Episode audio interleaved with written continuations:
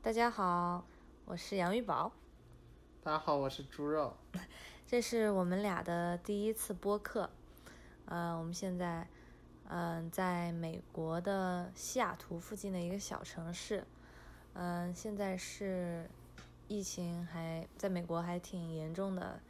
我们俩都是属于在家办公的状态。对，猪肉比较害羞，所以主要可能，嗯，这个播客节目会由我来当主主说人，他就是一个捧角儿的。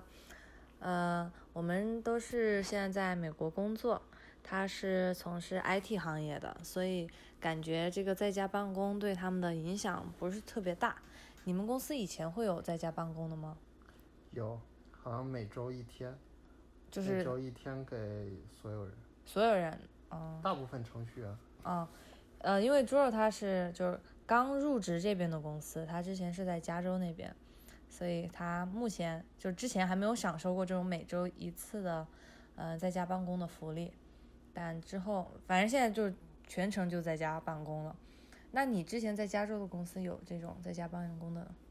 吗？大公司会有，像 Facebook 啊什么的会有，我们当时没有。啊，就小公司嘛，懂了懂。呃，然后呢，我是从事教育行业的，就是是一名老师，所以对我们的冲击挺大的。因为，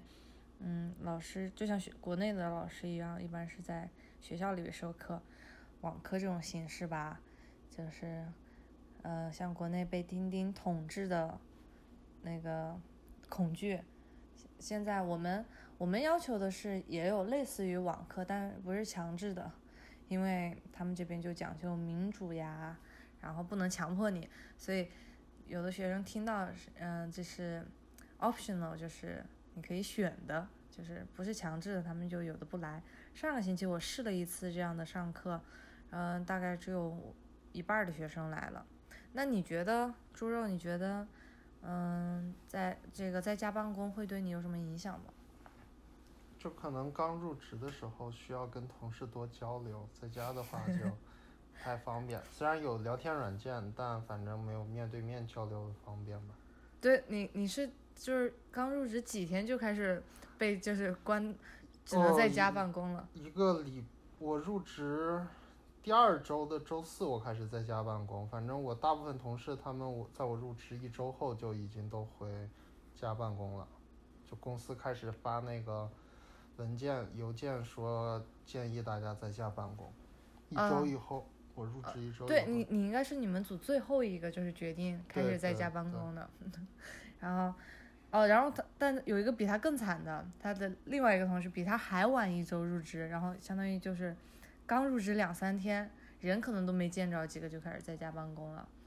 然后为了给猪肉好好的办公，还斥巨资买了一个椅子。那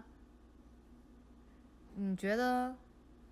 疫情对你们整个 team 啊，或者整个工作，就是除了沟通上面的，对大家你的心理感受对这个疫情有什么呢？就可能平时生活会受影响吧，然后大家也都觉得在家待久了会特别无聊，有的人还抱怨说家里的椅子什么桌子不舒服，然后怀念办公室那个那种可以调节高度的桌子，还有椅子，你们椅子还有显示器你，们是什么椅子啊？是那个 H&M，那就是那个好像高级的那个 H&M 类。似的吧，反正他那个坐的就挺舒服的，然后坐久了也不会特别难受。所有的椅子都是那个牌子的。嗯，大部分吧，我没观察过，就感觉反正坐的就属于那种办公办公椅啊，就就办公室坐的那种长椅子，可能家里面他们可能有的会是木头的，就不舒服之类，而且没有显示器。好多人家里平时不玩游戏什么就不安显示器，然后办公室的显示器又懒得背回去，然后就就显示器就是一个屏幕吧？对，对，就是屏幕。可是我觉得程序员不需要很多屏幕吧？就看代码啊什么的，大屏幕还是方便一些，就可能浏览起来快一些。我感觉那种做股票的才需要好几个屏幕。它大屏幕就可以多个窗口同时放在前面显示。嗯，但是你的那那感觉对电脑还是不太好吧？就同时跑好几个东西。没有显示器其实不占用什么资源。不是，我是说，因为你有了多一个显示器，你就觉得自己有了一个，就是有了那个资本去跑更多的东西。大家有时候像我的话，平时就是假如连显示器的话，就笔记本电脑的那个屏幕就不太会看，可能拿它看看邮件什么的那个小嗯窗口。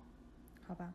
然后我的话，反正我办公就比较简单了。嗯、其实对我的同事感觉冲击还挺大的，办公方式来说，因为美，嗯，我不知道是我们学校还是就我周围的感受，感觉大部分在美国这种中，嗯、中小学、高中工作的吧，他们的平均年龄还是比较偏大。嗯，所以他们很多人上课的时候不是用 PPT 的，像我上课就基本上都是用 PPT，他们很多是纸质的一些作业啊，一些嗯教案之类的，所以他们在给学生现在通过网课的形式给他们看的时候呢，他们就需要学挺多东西的。我们现在嗯一般开会呀、或者给学生上课是用 Zoom，然后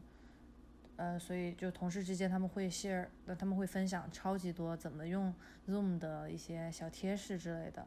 然后我们还学区还专门购买了一个软件，是可以匿名的给学生发电话，呃，发那个短信和电话。哎，你们会让你们会同事之间会知道自己的个人联系方式吗？也不会。没有，对一般不会。邮箱也是公司邮箱。对，我就感觉美国是不是都挺注重这对种？对对，但是你们之前那个公司有很多中国人就会用微信是吧？嗯，对，就也有 Team 用 Microsoft Team 当那个聊天软件，但有时候就大家聊一些生活上、工作以外的事情会用微信。所以你们不会在微信上面聊工作，以前即即有时候也会聊，就感觉工作工作聊天软件就是工作的时候用，但平时比如说在家突然需要加班还是什么，可能会用微信联系。嗯，哦，就微信还是更及时一些，感觉。对，好吧，呃，然后对，像我们这边的话，我跟同事平时也是用，就是用工作的邮件，就根本就不知道他们的私人电话，可能就是那种，因为我刚工作一年多吧，跟那些美国同事怎么说呢，就表面上还是又会维持礼貌，但是没有很深入的接，就是变成朋友那种。我觉得他们如果有就是特别亲密的朋友，可能会加 Facebook 呀，或者是还是会发发短信之类的。但我们目前还没有，还是工作以工作上为主。然后我们上个，我们应该是从上个月正式开始在家工作，因为上上呃上上个星期，因为上上个星期是是感觉是放假一周，让大家缓一缓。所以上个星期开始呢，我们就用 Zoom 开了很多会，就有什么学区之间的会、学校之间的会、部门之间的会和学生之间的会，就各种的会啊。但你们上班也有很多会，是不是？对，有哪几种类别？早上会有 daily stand up 就是晨会，晨会，嗯然后每周会有一个，就是也是那种总结会吧，每周？每周，嗯。然后每个月会有叫 retro retro 什么之类的，就是也是回顾一周总结的那种是你上次就没轮到你那个展示会吗？哦，demo 还有一个对，每周可能会有一个 demo 的会，或者每两周，嗯。然后平时可能就是一些，有些会我还没参加过，因为我没有做过 on call，有一些跟嗯。嗯 on call 有关的会也嗯需要每周开，嗯，就挺多的，反正。那你就是你上周没做，还没轮到你，你这周就做那个 demo 的展示会是吧？对，我不是确定是这周还是下周，可能两周一次。嗯，就反正猪肉他从之前那个小公司过来这边的很大的一个感受，啊，或者给我的感受就是，他就老开会。他在家里，我们最近如果办公的话，嗯，就是我们我们现在就是，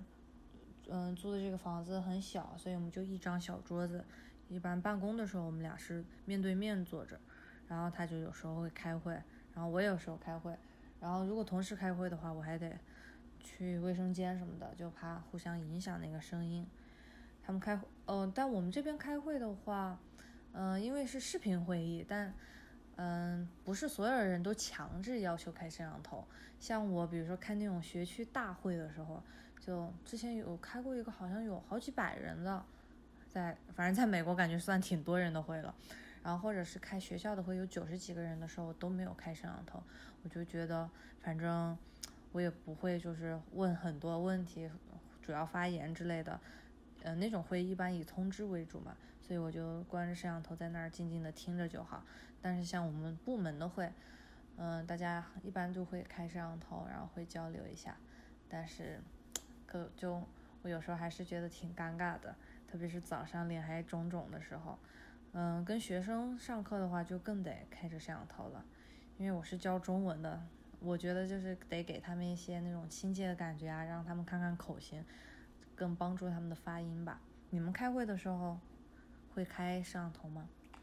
嗯，之前是有公司建议大家开会时候哦，有开摄像头，有发邮件是吗？对，就是那样效率，大家容易更专注于开会啊。然后我哦们现在是有时候晨会，晨会之前 manager 建议大家开摄像头，反正现在大部分人都会开摄像头参加晨会。其他会议的话，可能一般没特殊情况都不会开，就可能因为一个是家里的环境可能涉及到隐私东西，不太方便让大家，就你得专门搬的一个没有太多东西的地方去开会，就麻烦。对对对大，家还是喜欢就先语音，嗯，不要视频。但你们的相当于你们的组长每次会带头作用吧？他会带头，对，但他有时候说自己家网不好，他也不会开视频，嗯就只开语音。嗯，对，嗯、哎，我刚想说什么？哦，对，家里乱乱的这件事儿，我记得上次你上周你开会，你说他们是开小组的会，然后有个人还在开会的途中私信他说，我说说什么来着？看见那个我背景里面有一个微波炉，说跟他家，我看到他那个背景里也有一个，他就说很相像，很对相似。反正美国公寓里的标配就会有微波炉啊、洗衣机什么的，稍微正常一点的公寓，他在租的时候就会带一些电器，但是是没有床什么的。然后因为呃，我就直接没有面对就是微波炉的那一面，我跟同学呃同事或者学生开会的话时候，我是我是我后面是一个墙，呃，唯一不好的是那个墙上面有一个插头，有时候就感觉一个插头连在我头上那样。嗯、我最开始还用了一个虚拟背景，它就是相当于它自动识别，然后然后把你后面填充成你选择的图片。比如说，我最开始选的是武汉大学的樱花，想给他们介绍一下。但这样不好的就是，我手上拿什么东西想跟他们展示的时候，会自动的融入那个背景，就还是它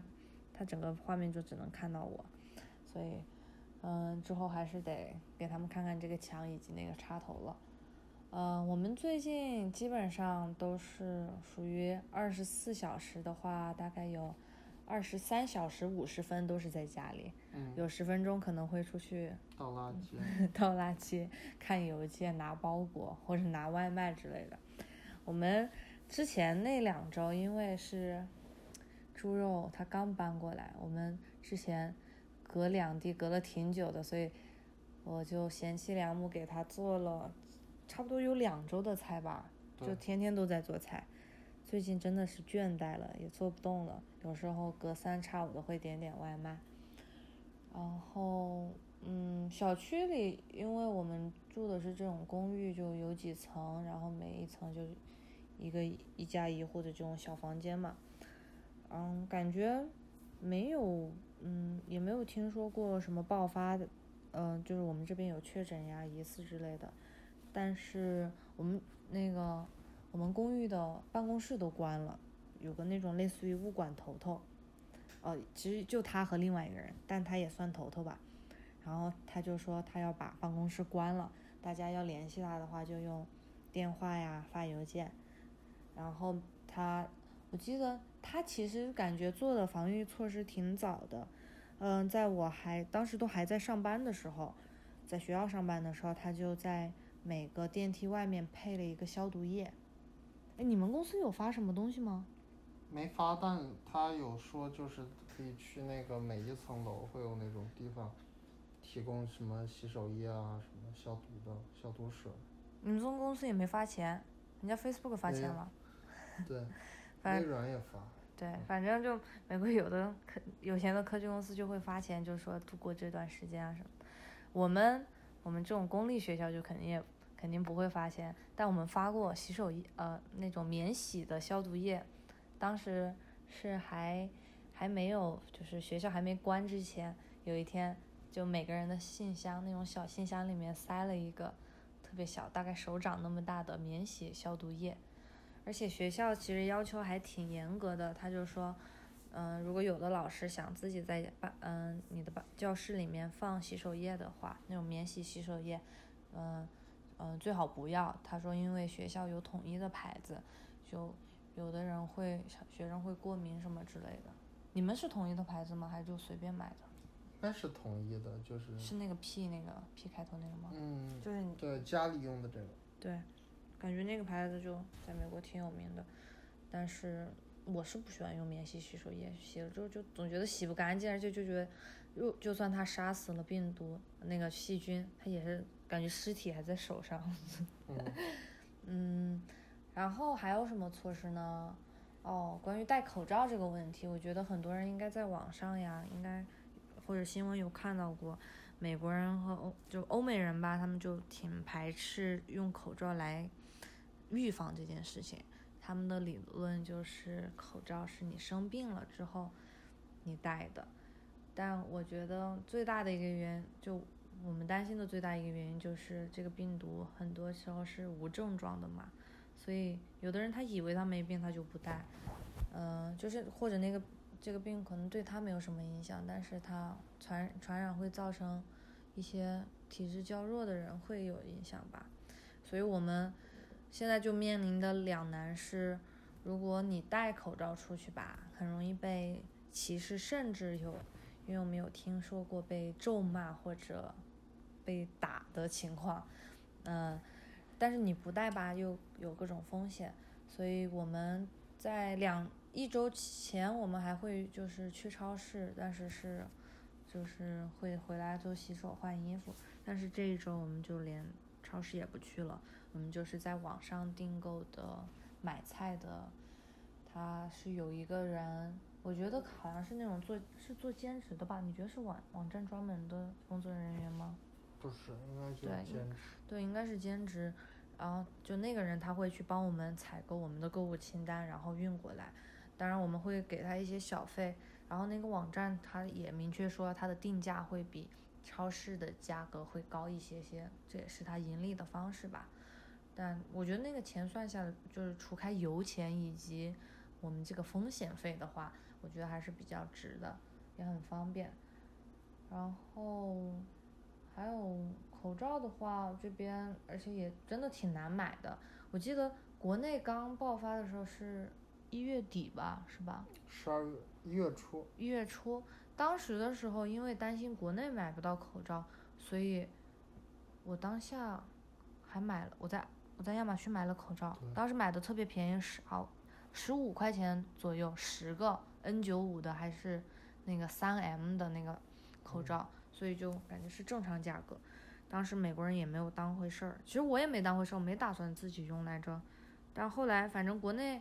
嗯，我的老家是在重庆，就离武汉就是挨着挺近的嘛，所以我有担心我爸妈。但是我妈后来，我妈后来她还跟我。秀了一下他，他他说他有口罩，结果我一查是那个防雾霾的口罩，我就总觉得是没用的。就他们一个是那种颗粒，一个是这种口水嘛，是得要防水的。反正但我那个口罩最后也没寄回去，因为也就十个，觉得还挺麻烦的。我爸妈后来也就尽量待在家里隔离。你爸妈有口罩吗？有，好像有。是自己买的吗？还是发的？呃，自己买的吧，可能去药房、药店买的。是哪种口罩？是是那个医用的还是那个三 M 的？我忘记了，当时好像让他们拍照片，一直没拍给我。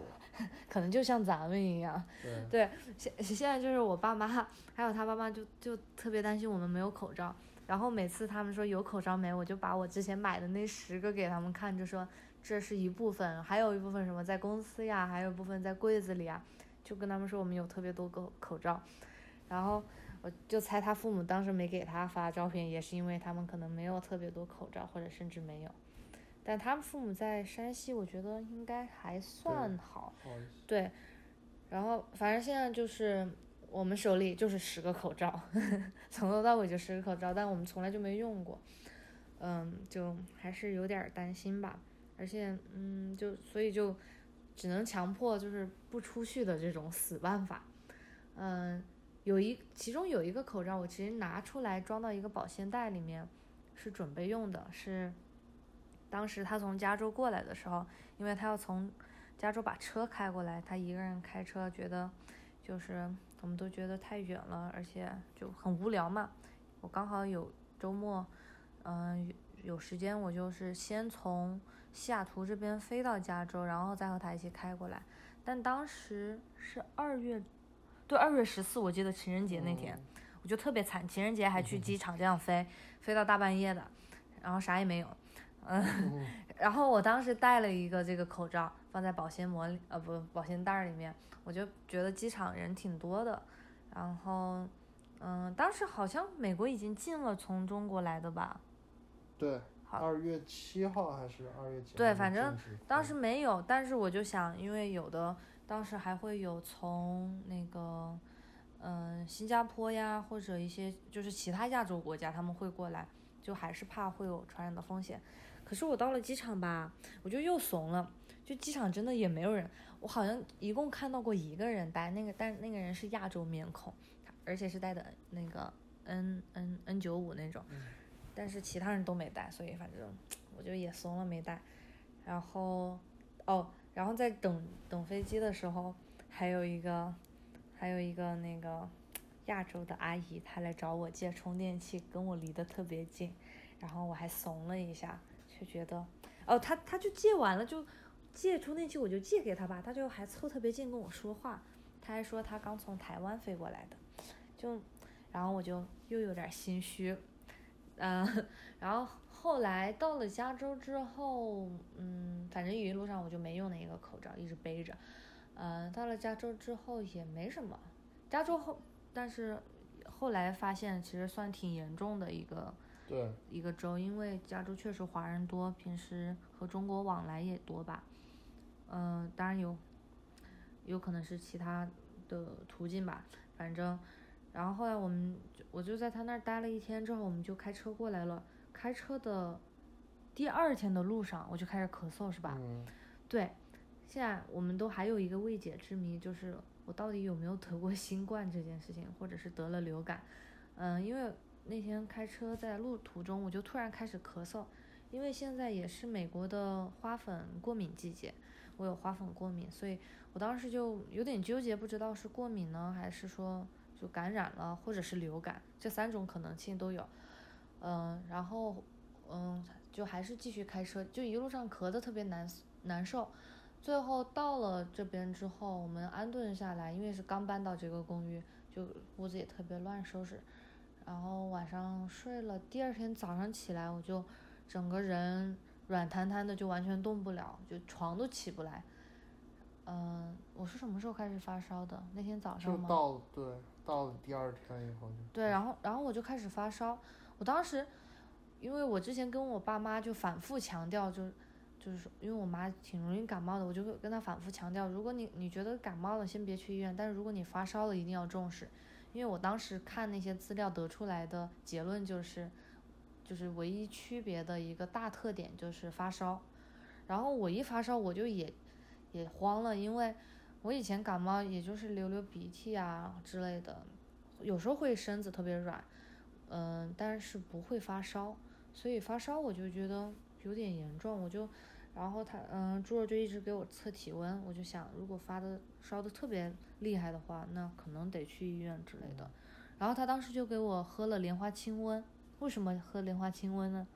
我之前喝那个觉得挺有效的，感冒的时候吗？对，对，然后反正我以前我从来没喝过莲花清瘟，我不知道是我们家还是我们那儿的传统，就是喝抗病毒毒冲剂。反正我我小时候或者是板蓝根，但板蓝根更多是预防。然后，但是我没带药过来，他应该是当时出国的时候带的是吧？还是你妈给你带过来？我妈是去年来的时候对，反正呃，这种出国就是一般出国来美国都会就是带点带点药吧，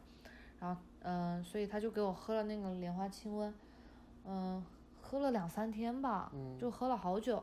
然后而且我还特别怕传染给他，因为当时我就觉得不是感冒，我觉得两大可能是流感或者是新冠，但是这两个都是传染力特别强的，但他又跟我同处一室，近距离接触，就特别容易感染，所以他好像你也喝了一两包吧，对，但是就反正你也没症状，就还挺好的。然后我之呃，我之前去年的时候得过一次流感，当时我也是全身这种酸软，但是就一天躺在床上一天之后就好了。然后这次大概两三天都还是完全没有力气，所以我就不知道它是加重版的流感还是新冠。但是好在最后怎么就好了，就是慢慢养起来的，对。对，就没办法，就那那两三天就在床上真的是躺了睡，啊、躺着睡，睡了起来，清醒一会儿，吃点东西吧，然后嗯又睡，就是没力气，然后吃好像吃什么都恶心是吧？还好没没有 胃口好是吗？就是累，哦，好吧，对我，因为我我爸反正跟我说是，不管生什么病就吃，一定要把那个营养跟上，然后病毒就你的身体就会战胜病毒。反正可能我就使劲儿吃了吧，最后就好了。呃，刚好幸运的是那一周是我们学校的春假，嗯、好像不叫春假，叫冬假，虽然是二月份，嗯、就那一周都是放假，所以我就有时一周的时间在家里休整，也避免了不管它是流感还是新冠，就传染给别人的这种可能性。所以后来，嗯、那一周完了之后去学校的头一两天，我都还有一点点咳嗽，感觉在恢复期。反正我就觉得当时那个经历和症状，后来比较起来，就挺像新冠的。所以我们俩就有时候又会觉得我们现在有抗体了，但是我们还是怂，不敢出去浪。然后最最最神奇的是，猪肉从头到尾就并没有那个感染的迹象，嗯，所以很强壮。虚胖还是有用的。他现在正捏着自己的大肥肉。然后，嗯，至于感染的途径，就如果他是新冠的话，我是怎么感染上的呢？我觉得最大的可能就是在机场，因为那是一个人多，然后 来源不明的地方。这就是我们俩最近的状态。今天是星期五晚上，明天开始星期日吧，哦，星期日晚上，明天我们又要开始哦。最后再讲一个彩蛋内容，关于动物之森吧。就是我以前不知道动物之森，但是我特别喜欢听了一个播客 Nice Try，他们就经常讲一些 Switch 和上面的游戏，然后我就隐隐约约有听说过动物之森这个消息。你是怎么知道的？我也是看微博吧，微博有人说，嗯，那我们我们俩第一次讨论这个话题是我提起来的吗？对，嗯，反正然后我朋友圈特别多玩儿的，再加上可能赶上这个疫情，在居家隔离吧，就是感觉北美圈的，呃，或者就是这种外国圈的，就好多人都在玩那个动物之森，他们就会在朋友圈啊、微博上面发截图，或者说什么加我的 ID，然后就看的我就有点儿，我就觉得我 out 了，我呃，然后猪肉他是你是觉得那个游戏很治愈是吧？你为什么想玩放？松吧，就养成类的，画面也比较好看。对，毕竟你是喜欢玩 QQ 宠物的人，然后，但是重点是我们俩没有 Switch，所以我们就一直在纠结这件事儿，买不买 Switch，是买 Switch 还是买 Switch Lite，然后买什么颜色，然后反嗯，反正最后今天今天下午经过了很多纠结之后，我们下了一个单，但是可能，哎，你你选那个西配是多少天？两到四天，两到四天，那我们就看吧。但是我我反正就觉得我已经过去了那个新奇劲儿了，在朋友圈已经看够了，而且就感觉我已经 out 了。两到四天之后，我又得重新搭建，加了好友去看人家的房子和我的房子，就感觉好 low 呀。